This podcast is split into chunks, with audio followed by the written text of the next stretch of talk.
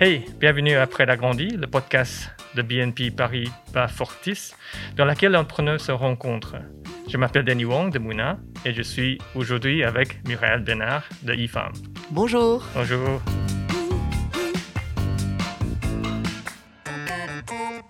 Muriel est une entrepreneure belge du secteur alimentaire avec une belle histoire. Après une carrière de marketing, elle a fondé IFAM il y a sept ans. Sur cette plateforme en ligne, vous pouvez acheter des produits locaux et artisanaux directement auprès de nos agriculteurs belges. Cela va en boîte de repas complets ou ingrédients en vrac issus de l'agriculture biologique. La meilleure description sera donc, elle, c'est une sorte de marché fermier en ligne qui apporte le produit le plus savoureux de chambre à votre domicile. Et avec succès, IFAM devenu le plus grand alternative belge au canaux de distribution traditionnel. Je suis curieux de connaître son approche et je veux savoir pourquoi elle a choisi de faire des, affaires avec un objectif noble qui est soutenir notre producteur locaux. Salut Muriel, lorsque j'ai vu votre profil LinkedIn, j'ai remarqué que vous avez commencé votre carrière comme spécialiste en marketing dans plusieurs grandes entreprises. Pourquoi avez-vous décidé de créer votre propre entreprise après 12 ans? Oh, je me suis dit, après 12 ans, euh, j'avais fait un peu le tour euh, de tout ce que ces grandes entreprises euh, pouvaient m'apporter. Et j'avais envie de faire quelque chose pour moi qui soit plus en ligne avec mes valeurs et mes croyances. mes deux enfants étaient à l'école et je me suis dit c'est le moment de faire un troisième bébé qui serait vraiment mon entreprise et de me lancer. Donc je me sentais vraiment prête et j'avais envie de, de, faire autre chose après 12 ans dans les multinationales. Intéressant. Où vient des idées e-femmes que voulez-vous faire en fait. Donc euh, l'idée d'IFAM, c'est à l'époque, je voyais que c'était très difficile de manger bio et local euh, sans prendre beaucoup de temps quand, on est quelqu'un qui travaille et euh, qui a beaucoup de comment dire euh, beaucoup d'obligations ben, c'était difficile de faire ses courses euh, ces courses locales.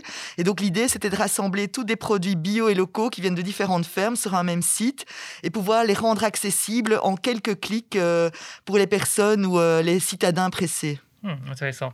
Et, et comment vous décrivez-vous en travaillant pour vous-même dans votre propre entreprise par rapport à votre expérience passée qui travaille dans une grande entreprise Quelle est la principale différence? Ah, c'est, Je dirais, c'est juste complètement différent. Quoi, hein. Donc, euh, déjà, quand on travaille pour sa, propre entreprise, on est son propre patron. On n'a plus un patron qui est, qui est pas souvent extraordinaire au-dessus de soi on peut avoir un impact direct sur, euh, sur la vie des, de, ses collègues et euh, sur la vie des consommateurs, ce qu'on n'a pas du tout quand on est dans une grande entreprise. Et puis, on peut faire les choses comme on le pense. Quoi. On, peut, on a vraiment euh, la possibilité de construire quelque chose, ce qu'on n'a pas toujours euh, la possibilité de faire dans une grande entreprise. Très clair. Et vous avez choisi de faire l'affaire de manière responsable en créant IFAM. Pour, pourquoi? Bah, je me suis dit, voilà, je veux quitter les multinationales et je vais aller euh, euh, construire ma boîte. Alors, euh, quitte à construire une boîte soi-même, autant faire quelque chose qui a un impact sociétal positif et pas recréer une multinationale avec des externalités négatives. Donc, pour moi, faire toutes les choses de façon durable, c'est super important. Mm-hmm. Quel signifie en fait pour, pour toi l'entrepreneuriat durable? Quel est le problème que vous voulez résoudre en fait? Donc, euh, pour nous, la durabilité, c'est vraiment euh, au, niveau. Euh, il y, a différents niveaux. Il y a d'abord au niveau des agriculteurs. Uh-huh. Donc, on, on, leur donne un canal de distribution additionnel et on les rémunère justement. Donc, ça, c'est d'un côté, on a le producteur. De l'autre côté, on a le client. Uh-huh. Et le client, on lui offre un produit qui est bon pour lui, qui est bon pour sa santé et qui est bon pour l'environnement. Et au milieu, nous, on essaye de créer une entreprise qui est durable dans tout ce qu'on fait. Donc, par exemple, euh, on est dans un bâtiment haute performance énergétique. On va essayer de livrer en diminuant l'empreinte carbone. Mhm. Euh, on va diminuer le nombre d'emballages qu'on utilise. Donc tout ça fait qu'on essaye de créer un cercle vertueux où on, fait du bien euh, à chaque niveau de l'entreprise. Et euh, c'est ça qui est assez important pour moi dans, l'entrepreneuriat durable. Mais on reste une société privée, parce que parfois il y a des gens qui pensent qu'on est une ASBL, mais non. On est vraiment une hmm. société privée, mais qui veut faire les choses bien et qui croit euh, à ce cercle vertueux qui a moyen de faire quelque chose euh, avec un impact positif. Très inspirant. En tant qu'entrepreneur, quel est, votre moteur? Qu'est-ce que, qui fait tout le matin, vous réveillez le matin et fait ce que vous faites? Euh, moi, ce que j'aime euh, dans l'entrepreneuriat, c'est euh, avancer, c'est construire des choses, c'est pouvoir avoir des idées et les mettre en place. Donc, c'est vraiment un moteur pour moi de, voir, d'avoir une idée le matin et se dire, ben, dans trois semaines, on met ça en place, on lance ce produit, on lance cette campagne et de voir l'impact qu'on peut avoir et les résultats de ces actions. Bel, bel, résultat en tout cas. Vous avez bien réussi à construire une entreprise qui prospère en sept ans. Comment cela passe-t-il en fait? Donc euh, effectivement, ça fait sept ans euh, que euh, j'ai construit eFarms et on a eu plein de phases différentes. Donc les premières années, c'était plutôt du testing. Donc on était à deux ou trois et on a testé le concept. Mhm. Puis on a pris nos premiers investisseurs, ce qui nous ont permis de, de grandir une première fois. Ensuite, on a, on, a, on a rénové euh, le site web, on a changé un peu nos process pour permettre de regrandir une deuxième fois.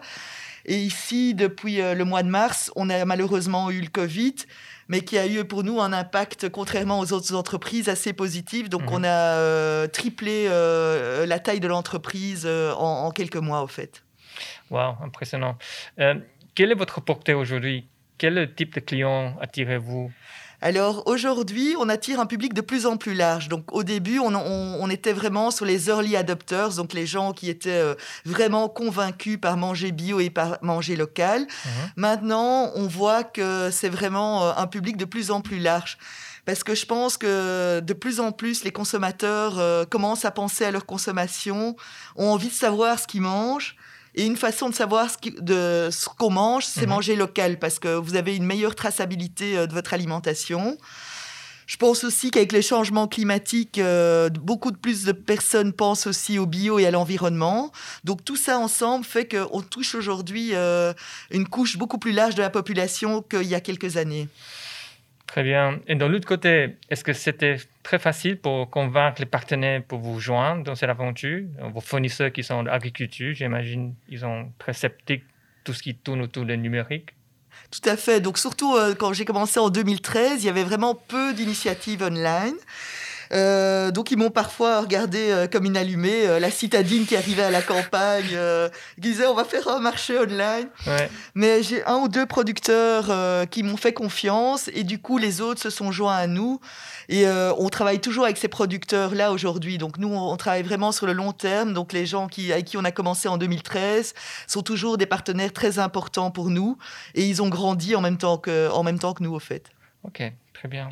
J'ai entendu dire que vous avez vous êtes client chez BNP Paribas Fortis. Comment ils ont vous soutenu, vous travaillez avec eux Donc, je suis euh, effectivement cliente chez BNP Paribas Fortis. Donc, on a euh, nos comptes euh, en banque professionnelle là-bas. Ce qui veut dire qu'on utilise beaucoup l'easy banking pour faire les injections des virements, pour prendre les codas, pour faire la comptabilité. Euh, on travaille aussi sur des euh, petites lignes de crédit avec, avec eux. D'accord. Je lis aussi que vous voulez entendre IFAM un public flamand. Euh, avez-vous déjà une stratégie pour cela? Donc aujourd'hui, on travaille avec des producteurs de toute la Belgique, donc hmm. autant wallons que flamands que bruxellois. Et, et pour ce qui est des producteurs flamands, on en a beaucoup et on travaille très bien avec eux. On n'est pas encore euh, présent sur le marché flamand, mais on y pense euh, y arriver euh, d'ici quelques mois. C'est encore très difficile de, donner un timing exact, mais bien sûr, un jour, on ira en Flandre. Très bien. comment traduire un concept qui repose autant sur la localité vers l'autre marché? Par où on commence en fait vers l'autre marché, quoi. vers, par exemple en Flandre. Donc, en Flandre, pour moi, la localité d'un produit euh, en Belgique, c'est un produit belge. Donc, moi, et moi, personnellement, je me sens ni euh, wallonne, ni flamande, euh, bon, peut-être un peu bruxelloise, mais je me sens vraiment aussi principalement belge. Donc, je pense que pour moi, un produit local est un produit belge. Donc, ça n'a pas beaucoup d'importance d'où il vient. Par exemple, le poisson, on va aller le prendre dans la mer du Nord. Hum. Et le fromage, viendra plutôt euh, des Ardennes ou des choses comme ça, ou le jambon viendra des Ardennes. Donc, je pense que chaque euh, région a ses spécialités et on va aller prendre les spécialités de chaque région. Donc, on peut avoir du boudin Liège. qu'est-ce que je pourrais dire d'autre Des noix de jamblou, des pommes du pays de Herve. Donc, chaque coin de la Belgique a un peu ses spécialités et on va aller les chercher pour les offrir aux consommateurs. Intéressant. Est-ce que ce concept-là, aujourd'hui, qui tourne ou qui marche en Belgique, c'est pour être aussi refait ça à l'étranger? Oui, on, me demande souvent euh, si on, veut euh, aller à l'international. Bon, ce que je pense aujourd'hui, c'est qu'il euh, y a encore beaucoup à faire pour pénétrer plus profondément le marché. Donc, le marché de l'alimentaire est énorme, même en Belgique, qui est un, petit pays. Mhm. Donc aujourd'hui, euh, on livre euh, quelques milliers de familles chaque semaine, mais je pense qu'on pourrait en, livrer beaucoup plus. Donc nous, ce qu'on essaye aujourd'hui, c'est d'augmenter euh, la densité des livraisons et la pénétration sur le marché actuel avant d'attaquer d'autres marchés, au fait. Donc vous pensez qu'il y a encore beaucoup de travail à faire en Belgique avant Je pense que le potentiel est encore énorme en Belgique avant d'aller ailleurs. D'accord. En tant qu'entrepreneur de commerce électrique, est-ce que vous suivez les dernières tendances en cette matière-là? Euh, Par exemple, j'ai vu sur le site web de BNP Paribas Fortis, ils ont offert aussi le nombre, nombre d'options à le client professionnel. Hein. Est-ce que l'important pour vous pour être là dans ces domaines-là? Oui, donc nous, on essaye euh, d'être à la pointe quand même de la technologie. Euh, donc notre site, euh, tous les paiements euh, se, font évidemment électroniquement, mais vous avez une app par exemple pour suivre la livraison en temps réel mhm. quand vous avez une livraison. point de vue back office, on travaille aussi avec beaucoup d'outils qui nous permettent vraiment de traquer le comportement du client et avoir un CRM assez complet pour pouvoir faire des relances et des choses pareilles. on travaille avec beaucoup d'outils informatiques euh, pour qui permettent le travail collaboratif, collaboratif euh, au sein de la société. On a un ERP euh, qui est à l'arrière de notre site qui nous permet d'automatiser énormément toute la logistique. Donc oui, effectivement, l'électronique, c'est un peu le cœur de notre métier aussi. Très bien. Y a-t-il l'autre entreprise numérique durable que vous teniez à l'œil qui vous inspire oui, bah, il y, en a beaucoup. Par exemple, en Belgique, il y a Casidomi qui fait euh, des produits plutôt euh, sains euh, sur, sur abonnement et qui sont présents un peu partout en, Europe. Et pour moi, c'est aussi une très chouette entreprise qui est assez complémentaire à ce que fait eFarms. eFarms, c'est vraiment les produits frais. Mmh. Casidomi vont, vont, vont, être plus sur les produits secs. D'autres entreprises durables qui sont inspirantes. Euh, y a Chill euh, que, je vais, que je vais interviewer, là, qui est vraiment euh, aussi sur des lunchs durables. Il mhm. y, quoi, y en a beaucoup, là. Ok, très bien. pour finir, je suis très content pour avoir une entrepreneuse femme devant ici. Je pense qu'il n'y a pas assez beaucoup de femmes qui, qui entreprennent en Belgique. quel est le conseil que vous pouvez donner à l'autre femme entrepreneur débutant? Euh, bah, je pense qu'aujourd'hui, euh, il faut pas avoir peur de se lancer, qu'on soit un homme ou une femme. Euh, il y a des différences quand on est une femme, mais il y en a pas tant que ça. Il n'y a pas tellement de barrières euh, à se lancer en étant une femme justement, je pense que les femmes ont beaucoup de qualités et, euh, pour être entrepreneuses. Et on voit souvent que les sociétés euh, dont les CEO, euh, les startups dont les CEO sont des, des, des, femmes fonctionnent mieux que les startups d'hommes. Donc je pense qu'il y a vraiment moyen de se lancer en tant que femme. Il y a des réseaux dans lesquels on peut participer, comme les Women, Women in Business ou des choses comme ça, mmh. qui peuvent vous aider aussi. Mais je pense que vraiment, c'est pas un frein aujourd'hui d'être une femme euh, entrepreneuse. Quoi. À la limite, c'est presque un avantage. D'accord. Donc, s'il y a un conseil qu'il ne doit pas prendre, c'est quoi le conseil qu'il ne doit pas prendre le conseil qu'on ne doit pas prendre, c'est de, voir des freins, se dire oui, j'ai des enfants, euh, j'ai, euh, je suis trop occupé, je ne sais pas me lancer, euh, je vais y réfléchir encore un peu, je vais faire ça sur le côté. Non, je pense que si on a envie de lancer une entreprise, il faut tester le produit et s'il y a un bon produit, il faut y aller, il faut y travailler à 150% de son temps, pas attendre, pas euh, pas trop hésiter, quoi. Hein. Donc vraiment assez vite faire un MVP, le tester et, euh, et sentir le marché et y croire. Donc je pense que écouter, écouter quand même euh, les, feedbacks, mais y croire et à force de, de comprendre le marché, de pivoter, il y a vraiment moyen aujourd'hui de lancer encore beaucoup d'entreprises en Belgique. C'est très bien. Merci beaucoup, Muriel.